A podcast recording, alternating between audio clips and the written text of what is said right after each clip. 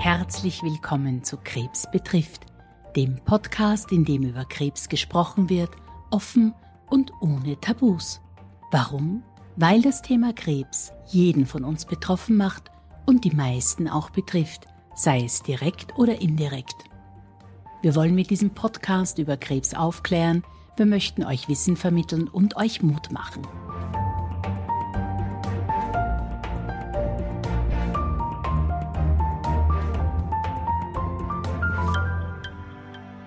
Mit dem Begriff Transplantation bringen die meisten Menschen die Verpflanzung von Organen wie Niere, Herz oder Lunge in Verbindung. Man kann aber auch Stammzellen transplantieren. Vor allem bei akuten Formen der Leukämie, also Blutkrebs, spielt diese Therapieform eine wichtige Rolle und stellt eine potenzielle Chance auf Heilung dar. Dazu werden Stammzellen von gesunden Spendern benötigt.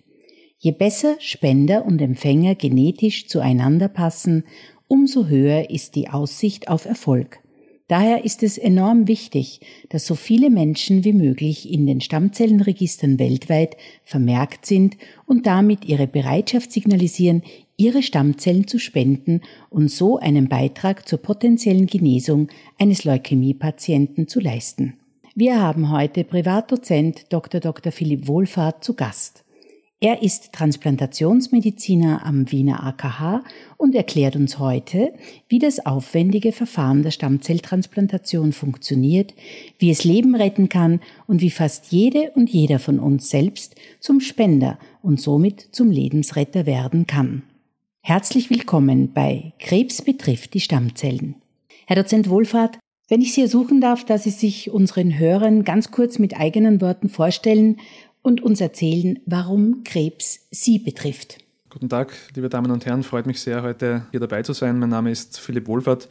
Ich bin Facharzt für Innere Medizin an der Medizinischen Universität Wien, der Universitätsklinik für Innere Medizin 1 und bin eben dort an der Einrichtung für Stammzelltransplantation tätig. Warum betrifft mich Krebs? Ähm, natürlich, es ist einfach meine tägliche Routine, wie gesagt, Patienten einerseits auf eine Stammzelltransplantation vorzubereiten, aber andererseits auch in der Zeit während der Transplantation und danach zu betreuen. Ähm, bin jetzt mittlerweile seit zehn Jahren in diesem Gebiet tätig und ist eigentlich meine Leidenschaft, muss ich sagen. Da darf ich gleich zur ersten Frage kommen. Was sind eigentlich Stammzellen? Ja, der Begriff der Stammzelle ist ein, ein sehr breiter Begriff und man muss, wenn man über Stammzellen sich informiert und darüber liest, schon ganz klar unterscheiden. Also prinzipiell ist es so, dass es Stammzellen eigentlich in allen Geweben gibt und Stammzellen sind eben jene Zellen, aus denen das jeweilige Gewebe hervorgeht. Also irgendwann entwickelt sich einmal jedes Organ aus einer Stammzelle. Wenn wir von einer Stammzelltransplantation sprechen, sprechen wir aber in der Regel von sogenannten Blutstammzellen. Das sind also Zellen, die in der Lage sind, äh, durch Wachstum und auch durch Differenzierung, also durch Spezialisierung, dann in der Folge reife Blutzellen zu bilden und so also alle Teile unseres Blutes hervorzubringen. Und warum kann jetzt so eine Stammzellentransplantation als Krebsbehandlung eingesetzt werden bei bestimmten Formen der Leukämie? Nun, man muss einmal unterscheiden zwischen den zwei Hauptarten der Stammzelltransplantation. Es gibt also die sogenannte allogene Stammzelltransplantation. Hierbei werden ähm, Stammzellen von fremden Spendern verwendet. Und es gibt die autologe Stammzelltransplantation, wo die Patienten eigenen Stammzellen verwendet werden, nachdem sie zuvor gelagert oder gewonnen und tiefgefroren wurden. Bei der allogenen Stammzelltransplantation ist es so, ähm, dass durch den Transfer der Stammzellen von eben einem fremden Menschen auf den Empfänger der Patient oder die Patientin in weiterer Folge nicht nur das Blut des Patienten bekommt, sondern auch das Immunsystem des Patienten übernimmt. Also diese Stammzellen bringen dann auch das Immunsystem des Spenders im Patienten hervor. Und unser Immunsystem hat immer die Eigenschaft, dass es Dinge, die es als fremd erkennt, angreift. Und so ist es zum Beispiel bei Patienten mit Leukämie, wenn die Stammzellen von fremden Spendern bekommen, ist die Idee oder das Konzept der allogenen Transplantation jenes, dass eben das neue Immunsystem verbliebene Erkrankungszellen als fremd erkennt und diese angreift. Es ist also eine Form der Immuntherapie. Etwas anders ist es bei der autologen Transplantation. Hierbei werden die autologen Stammzelltransplantationen nach einer Chemotherapie verabreicht, die sonst normalerweise ohne Stammzelltransplantation nicht gegeben werden könnte.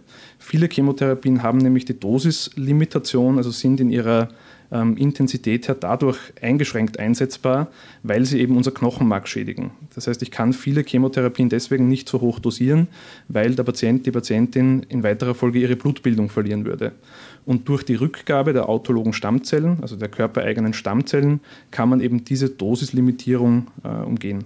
Das bedeutet aber, dass in, in dem Fall der autologen Stammzelltransplantation vor einer Chemotherapie eine Art Therapie gemacht werden muss, dass man diese Stammzellen für den Patienten zuerst einmal ernten und aufbewahren kann, bevor man sie ihm zurückgibt. Genau, das ist richtig. Ähm, in der Regel ist es so, also die, der Haupteinsatz der autologen Transplantation findet sich im Bereich des multiplen Myeloms, beziehungsweise auch bei manchen äh, Formen des Lymphdrüsenkrebs, also beim ähm, Non-Hodgkin-Lymphom oder auch beim Hodgkin-Lymphom. Und hier ist es so, dass Patienten, bevor sie ähm, überhaupt zur autologen Transplantation kommen, sowieso eine Chemotherapie erhalten. Herr Dozent Wohlfahrt, äh, vielleicht können Sie uns erklären, welche Arten von Stammzelltransplantationen es gibt. Also grundsätzlich gibt es zwei Arten der Stammzelltransplantation, nämlich die autologe und die allogene Stammzelltransplantation. Bei der autologen Transplantation werden Blutstammzellen des Patienten nach vorhergehender Gewinnung und Lagerung für die Transplantation wiederverwendet. Hierbei ist der Patient also gleichzeitig auch sein eigener Spender. Bei der allogenen Stammzelltransplantation kommen die Blutstammzellen eben von einem fremden Menschen.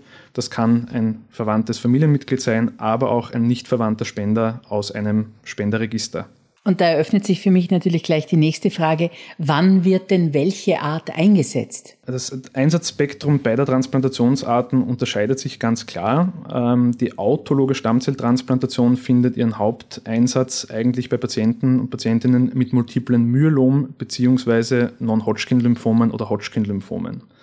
Die allogene Stammzelltransplantation wird hauptsächlich eingesetzt bei äh, Krebserkrankungen des Knochenmarks, bei sogenannten myeloischen ähm, Krebserkrankungen. Das sind vor allem die akute myeloische Leukämie oder das myelodysplastische Syndrom, ähm, aber auch bei akuten äh, Leukämien des lymphatischen Formenkreises, also bei der akuten lymphatischen Leukämie beispielsweise. Welche Arten von Krebs können denn damit behandelt werden? Genau, also die autologe Stammzelltransplantation wird eben hauptsächlich bei Patientinnen mit multiplem Myelom bzw. beim Lymphom eingesetzt. Die allogene Stammzelltransplantation findet ihren Einsatz hauptsächlich bei, bei Patientinnen und Patienten mit ähm, Krebserkrankungen des Knochenmarks. Das sind vor allem akute Leukämien bzw. das myelodysplastische Syndrom oder eben andere Formen äh, der myeloischen Krebserkrankungen. Von dem Prinzip beider Therapien ist es auch so, dass es hier deutliche Unterschiede gibt. Es ist bei der autologen Stammzelltransplantation so, dass also die Stammzellen, die der Patient erhält, eigentlich keinen therapeutischen Effekt gegen die Krebserkrankung haben. Hierbei dienen die Stammzellen einzig und allein der Möglichkeit, dass man Chemotherapie höher dosieren kann. Das heißt, es gibt viele Chemotherapeutika, die sehr effektiv wirksam sind, aber die Nebenwirkung aufweisen, dass sie unser Knochenmark schädigen. Und durch die Rückgabe der autologen Stammzellen nach eben einer Hochdosis Chemotherapie können diese Dosislimitationen umgangen werden. Sie haben uns gerade erklärt, äh, für welche Blutkrebsarten eine Fremdtransplantation, also eine allogene Transplantation in Frage kommt. Die Anschlussfrage, die ich an Sie habe, ist, braucht jeder Patient eine solche Transplantation? Nein, die Entscheidung oder die Notwendigkeit einer Transplantation ergibt sich jeweils individuell aus der vorhandenen Erkrankung bzw. aus den Risikofaktoren, äh, die bei dieser Erkrankung vorliegen. Es ist zum Beispiel bei den akuten Leukämieformen so, dass wir ja heutzutage sehr genau wissen, was oder welche Mutationen beispielsweise, welche genetischen Veränderungen die Leukämie antreiben. Und so kann man zum Beispiel eine akute myeloische Leukämie sehr gut einteilen in Erkrankungen, die einen sogenannten Gutrisikoverlauf haben oder in Erkrankungen, die einen sogenannten Hochrisikoverlauf haben. Akute myeloische Leukämien mit einem Gutrisikoverlauf haben eine sehr hohe Wahrscheinlichkeit, dass sie alleine mit Chemotherapie geheilt werden können. Bei Hochrisikoverläufen ist dies nicht der Fall und hier muss eine allogene Stammzelltransplantation in Erwägung gezogen werden, damit es nicht zum Auftreten eines Rezidivs kommt. Das heißt, in solchen Fällen ist die Transplantation ähm, oftmals der einzige Weg zur Heilung.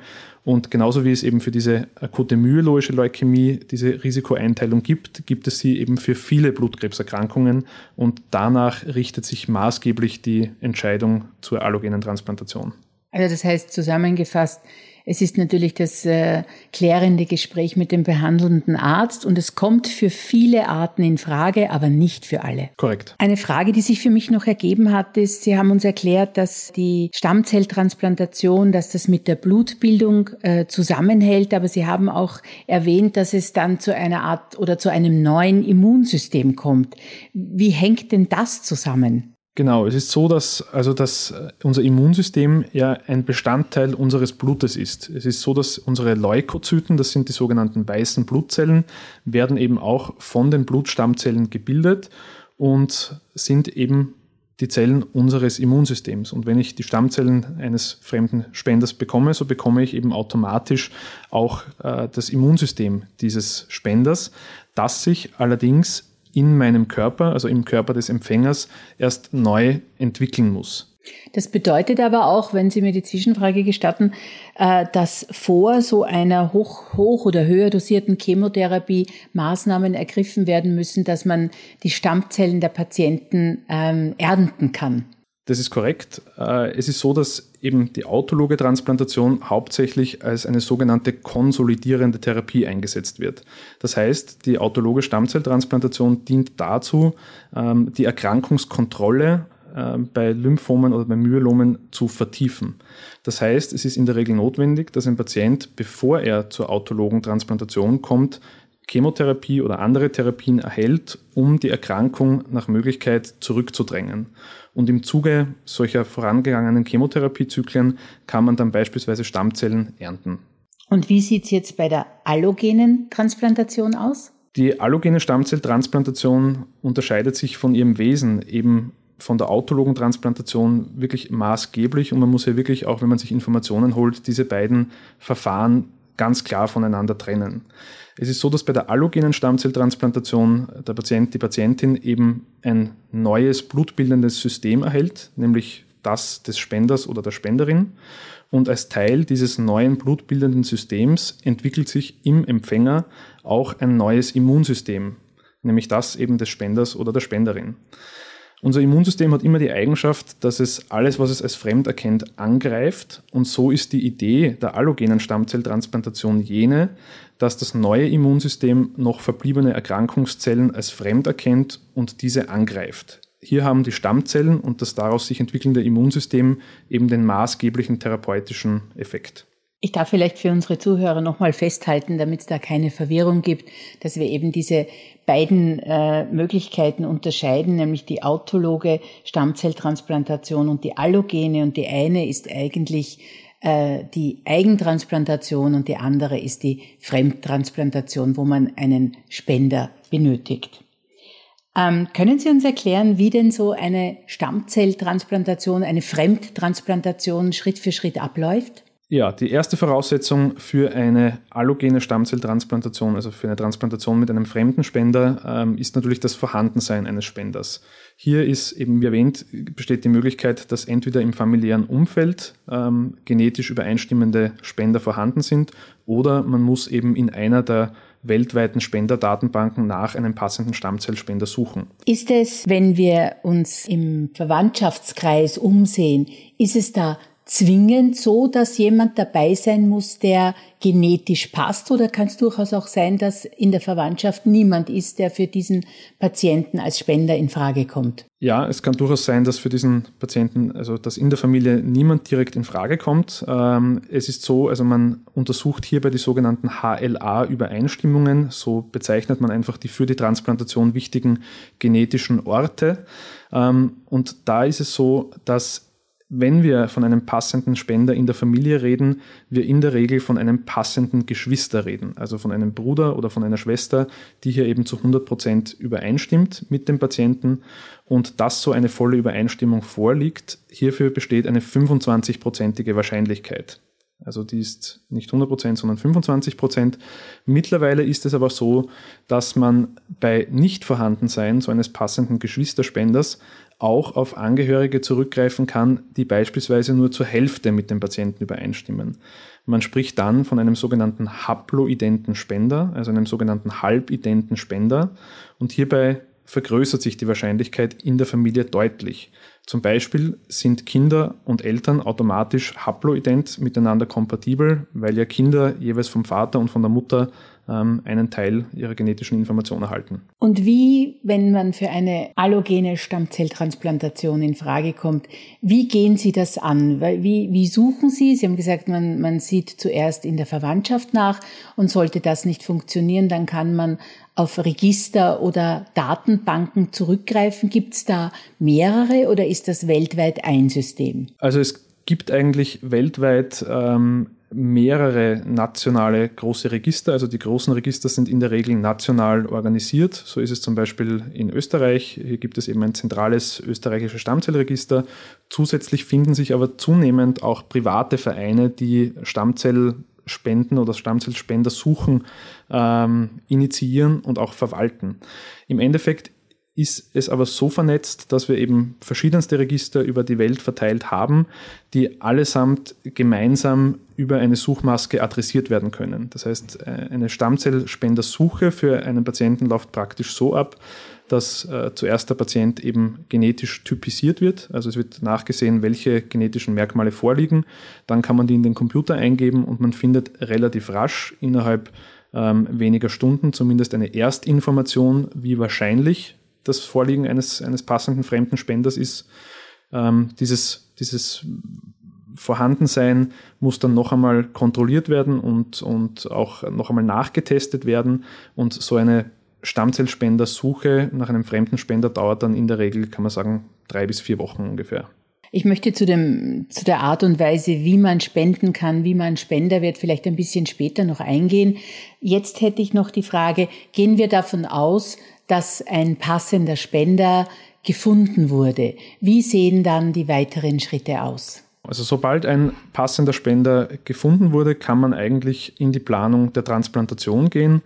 Äh, vor so einer Transplantation ist es wirklich wichtig, dass der Patient oder die Patientin gut durchuntersucht wird. Es ist eine ähm, Therapie, die einerseits in der Regel eine Hochdosis Chemotherapie vor der Transplantation erforderlich macht, aber auch nach der Transplantation eben ähm, einiges an medikamentösen Prophylaxen etc. braucht. Das heißt, man muss eine gewisse Fitness aufweisen. Und diese Fitness wird einerseits natürlich in den ambulanten Vorstellungsterminen ähm, untersucht, andererseits äh, versuchen wir wirklich unsere Patienten auf Herz und Nieren durchzuüberprüfen und einfach alle Organe einmal durchzuuntersuchen. Wenn das alles abgeschlossen ist und dieses sogenannte Check-up freigegeben ist, also der Patient, die Patientin als fit für die Transplantation ähm, deklariert wurde, dann äh, kann man eben in die Transplantation gehen. Das heißt, äh, die Transplantation bedeutet eine vier- bis sechswöchige stationäre Aufnahme bei uns an der Transplantationsstation ähm, mit den unterschiedlichen Schritten im Ablauf des Aufenthaltes und so lange dauert es ungefähr, ja. Und mit, äh, mit welchen ähm, Nebenwirkungen oder, oder auch, auch Wirkungen müssen Patienten rechnen. Äh, wie, äh, wie fühlt sich denn das an, wenn man Stammzellen transplantiert bekommt? Also die allogene Transplantation äh, läuft so ab, dass es, wie gesagt, dieser stationäre Aufenthalt von circa sechs Wochen ist. Und was man zunächst vor der Infusion der allogenen Stammzellen benötigt, ist eine Chemotherapie und, und oder eine zusätzliche Bestrahlungstherapie, die den Sinn hat, einerseits noch verbliebene Erkrankungszellen so gut wie möglich zu eliminieren, aber andererseits auch das noch gesunde Knochenmark des Empfängers weitestgehend zu zerstören, um eben den Stammzellen einen Platz zu bieten, wo sie nachher sich hinsetzen können und von dort aus ein neues Blut bilden können. Das heißt, man hat ungefähr eine Woche Chemotherapie im Aufenthalt, erhält dann die Stammzellinfusion, die eigentlich, muss man sagen, sehr unspektakulär ist. Denn das, was die Spenderinnen, die Spender spenden, sieht im Endeffekt aus wie eine Blutkonserve und wird dem Empfänger, der Empfängerin dann als Infusion über einen zentralen Venenzugang verabreicht. Äh, daran anschließend ist es so, dass die Stammzellen circa zwei bis drei Wochen benötigen, um äh, anzuwachsen und um neues Blut zu bilden.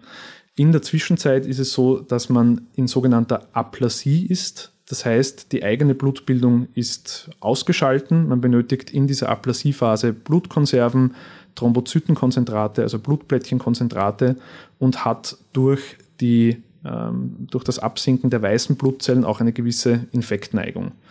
Dann nach zwei bis drei Wochen eben wachsen diese Stammzellen an, das Blutbild regeneriert sich und man kann im Endeffekt so circa nach einer Woche, nachdem die Regeneration erfolgt ist, wieder entlassen werden. Die Hauptprobleme während dieser Aplasie-Phase sind den Patienten meistens von den vorangegangenen Chemotherapien recht bekannt.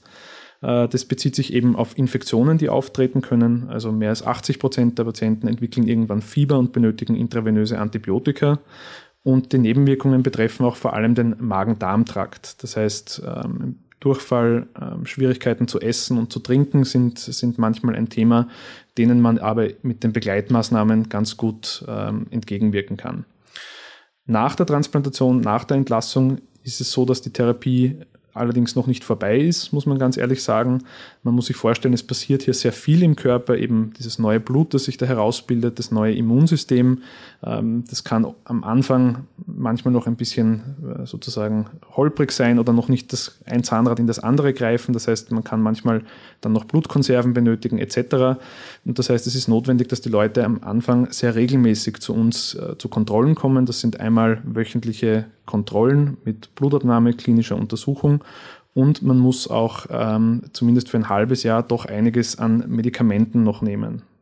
Das ist das, was die Leute sicher beschäftigt. Machen Sie diese Kontrollen in der jetzigen Zeit, wir sind noch immer in der Covid-Zeit, machen Sie das äh, vor Ort oder haben Sie in den letzten eineinhalb, zwei Jahren auch begonnen, diese Kontrollen vielleicht äh, auf äh, virtuelle äh, Meetings umzustellen? Wir haben in der ersten Welle vor allem versucht, äh, einiges mit Telemedizin zu lösen. Das hat bisher, also hat auch damals sehr gut funktioniert, ersetzt aber gerade in der Frühphase nach einer Transplantation nicht die Kontrollen vor Ort. Also hier ist es wirklich wichtig, dass man von einem ähm, Arzt, von einer Ärztin, die in der Transplantation wirklich bewandert ist, gesehen wird und untersucht wird, auch um mögliche Nebenwirkungen früh zu erkennen. Und man muss aber eines ganz klar sagen, dass ähm, durch das Covid-Konzept des AKHs, aber sicherlich auch durch die Selbstvorsicht unserer Patienten, also ich glaube, Patienten mit Krebserkrankungen generell, aber vor allem auch mit hämatologischen Krebserkrankungen wissen meistens sehr gut um ihre Immunschwäche Bescheid und passen sehr gut auf. Ähm, und so ist es eigentlich so gewesen, dass wir mit Covid relativ wenig Probleme hatten bei unseren Patienten und es hier eigentlich deutlich weniger Ansteckungen gab als zum Beispiel in der Allgemeinbevölkerung. Einen Punkt, den wir noch äh, nicht gestreift haben, was ich aber unbedingt noch erwähnen möchte oder Sie fragen möchte, in der Zeit, wo diese äh, Hochdosis-Chemotherapie gegeben wird und dann kommt die Transplantation und dann muss man warten, bis die Blutbildung wieder beginnt, da sind die Patienten aber quasi isoliert. Es ist so, dass wir an unserer, also in unserem Haus glücklicherweise eine eigene Transplantationsstation haben. Also die Station 21J im 21. Stock im Roten Bettenturm des AKH Wien ist eben eine Station, die spezialisiert ist auf die Durchführung von Stammzelltransplantationen. Es sind alle unsere Zimmer, von denen es 18 Stück gibt, sind Einzelzimmer mit eigenem WC und eigenen, ähm, eigenen Hygieneanlagen, eigener Dusche. Ähm, und es ist so, dass während dieses Aufenthaltes Patientinnen und Patienten die Zeit in diesem Zimmer verbringen müssen. Also sie dürfen nicht ähm, auf den Gang hinaus, aber es ist so, dass Besuch kommen darf. Also es darf derzeit ein Besucher pro Tag, pro Patient ähm, in das Zimmer hinein. Natürlich unter der Vorgabe, dass diejenige Person halt keine Erkrankungszeichen, also keine Infektzeichen jedweder Art aufweist und die Hygienemaßnahmen an unserer Station respektiert. Das heißt, die, die, Besucher bekommen dann eine eigene Kleidung, bekommen Masken, bekommen Hauben und so darf man dann, obwohl wir eigentlich von einem Isolationszimmer sprechen und von einer Zeit der Isolation sprechen, äh, ist es schon so, dass äh, auch Besuch zum Beispiel vorbeikommen darf. Darf jetzt vielleicht zurückgehen oder ein neues Kapitel aufschlagen und nach den Spendern fragen. Kann denn jeder von uns, wenn er gerne möchte, ein Stammzellenspender werden? Grundsätzlich kann äh, jede Person und ja, kann jede Person Stammzellspender werden. Ähm, es gibt die Möglichkeit, sich hier an diversen Orten zu registrieren. Hier empfiehlt sich einfach wirklich, glaube ich, das Internet ähm, zu konsultieren und einfach einmal zu googeln, wo das alles möglich ist. Ähm, es ist zum Beispiel in Wien äh, ist es möglich, sich über das Rote Kreuz und auch über das AKH Wien direkt als Stammzellspender registrieren zu lassen. Je nachdem, in welchem Bundesland ist, man ist, gibt es aber eben auch ähm, private Vereine etc., die zum Beispiel so Typisierungsaktionen organisieren. Also hierbei empfiehlt sich einfach, glaube ich, die Recherche im Internet.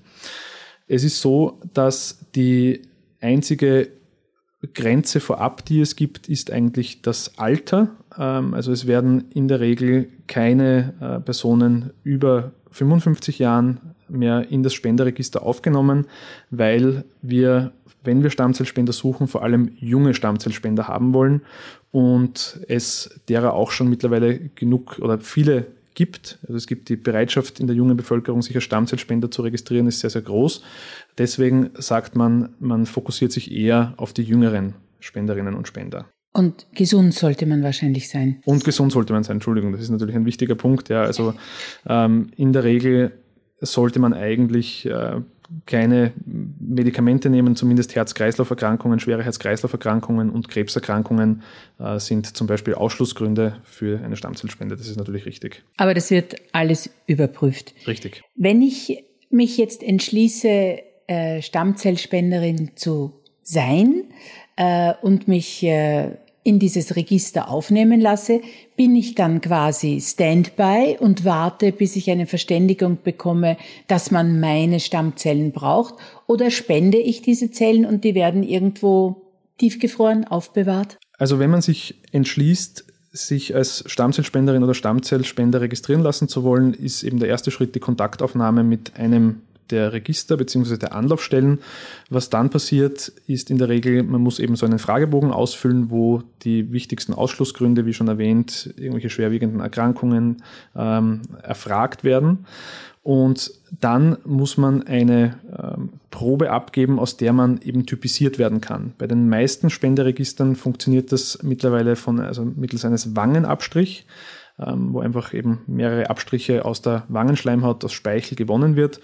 Manchmal ist es aber auch notwendig, dass man eben eine Blutprobe abgibt, damit äh, die genaue genetische Typisierung äh, erfolgen kann.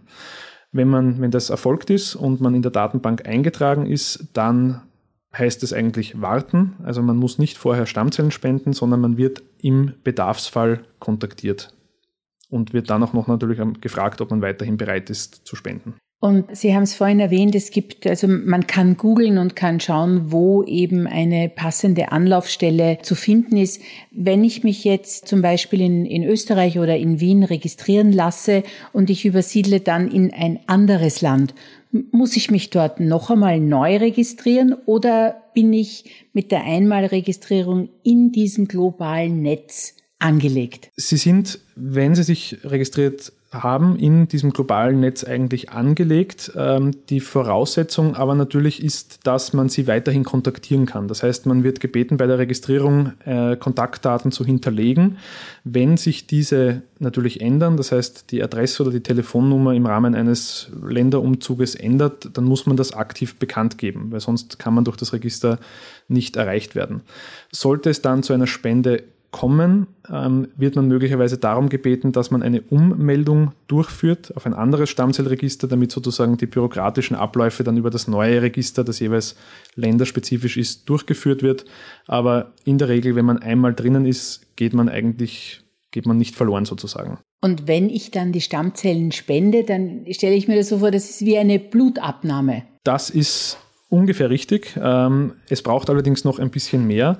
Es ist so, dass im in den normalen Verhältnissen im gesunden Körper die Stammzellen nicht im Blut vorhanden sind. Also es ist so, dass die Stammzellen im Knochenmark sitzen und dort eben unser, unser Blut neu bilden, regenerieren etc. Und damit man die Stammzellen ernten kann, muss man die aus dem Knochenmark herauskitzeln sozusagen. Und das funktioniert über eine Spritze, über eine subkutane, also eine Injektion unter die Haut, die Stammzellspender für fünf Tage vor der Spende äh, sich selbst eben verabreichen müssen oder durch den Hausarzt äh, verabreicht werden müssen. Das äh, sind eben so Wachstumsfaktoren, die bedingen, dass die Stammzellen in das Blut ausgeschwemmt werden und von dort dann geerntet werden können. Die Ernte läuft so ab, dass man für vier bis sechs Stunden an so eine sogenannte Apherese-Maschine angeschlossen wird. Das heißt, das sind äh, zwei venöse Zugänge in den Ellenbeugen, wie bei einer, ähnlich wie bei einer Blutspende, wo man dann über vier bis sechs Stunden, das Blut geht an, einem Arm raus, wird über die Maschine geleitet, dort werden die Stammzellen geerntet und geht auf der anderen, an, am anderen Arm wieder hinein. Ähm, und das sind eben, das ist eben die Apherese-Prozedur, die dann so, wie gesagt, vier bis sechs Stunden in Anspruch nimmt. Die gesundheitlichen Risiken oder möglichen gesundheitlichen Risiken für Stammzellspender wurden eben in Millionen Spenden bisher untersucht. Ähm, die Stammzellspende ist als absolut sicher anzusehen.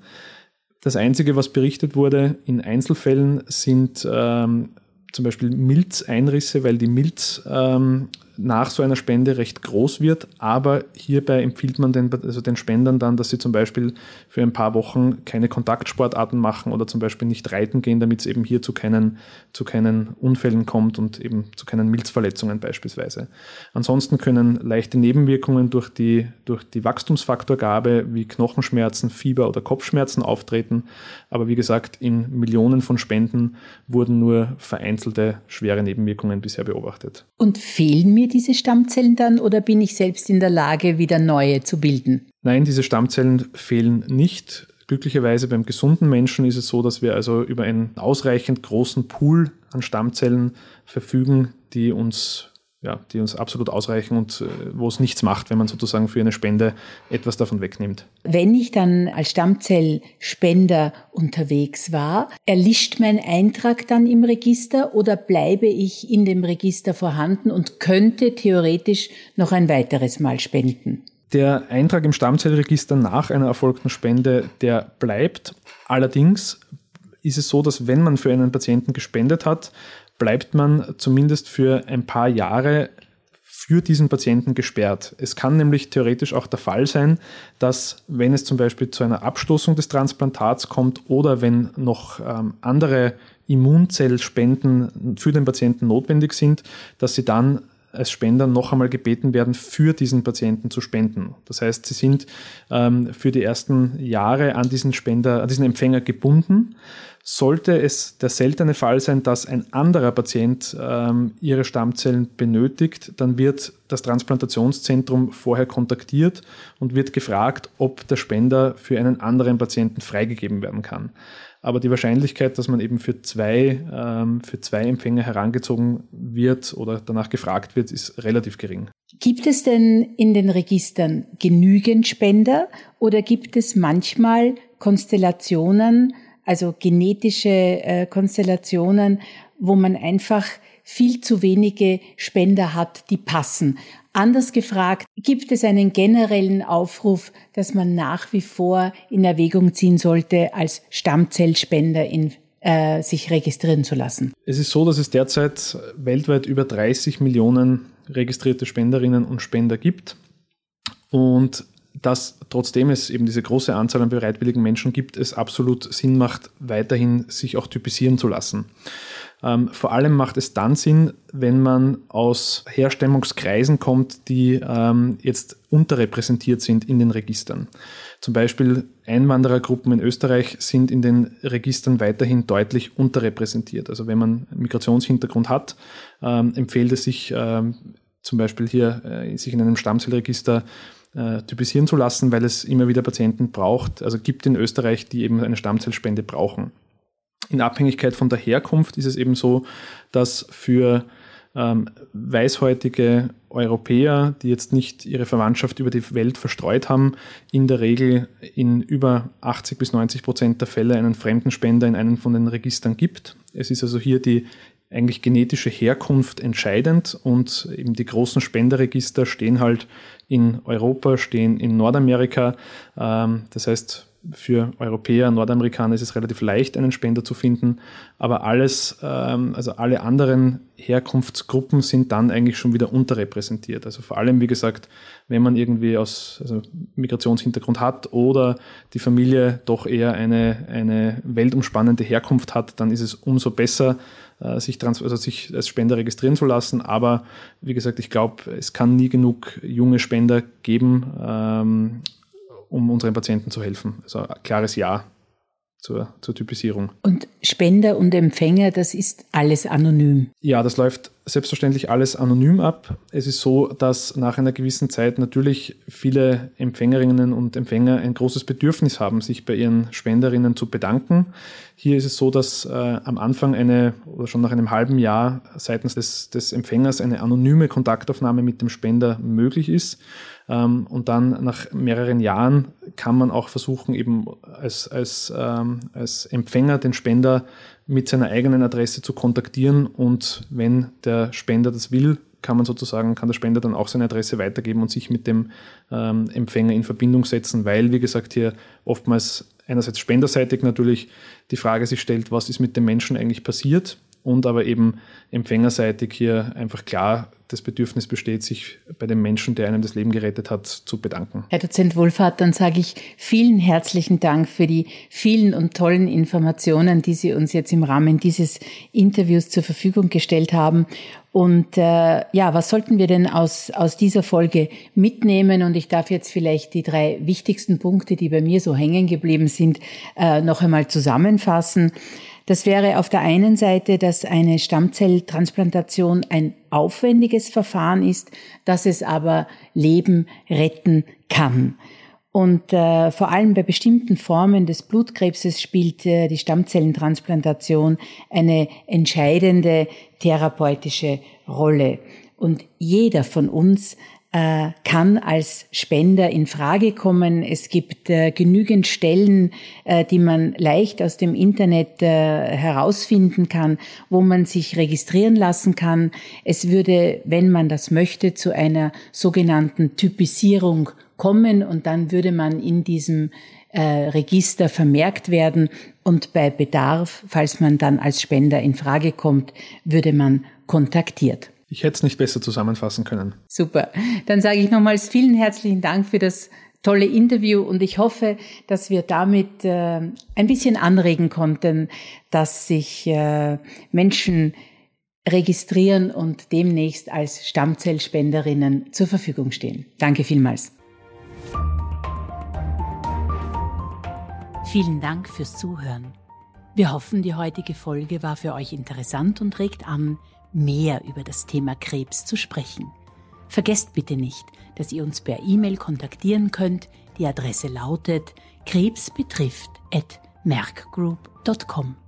Wir würden uns freuen, wenn ihr unseren Podcast abonniert und sind gespannt auf eure Bewertungen auf iTunes und Co. Bis zum nächsten Mal, euer Krebs betrifft Team.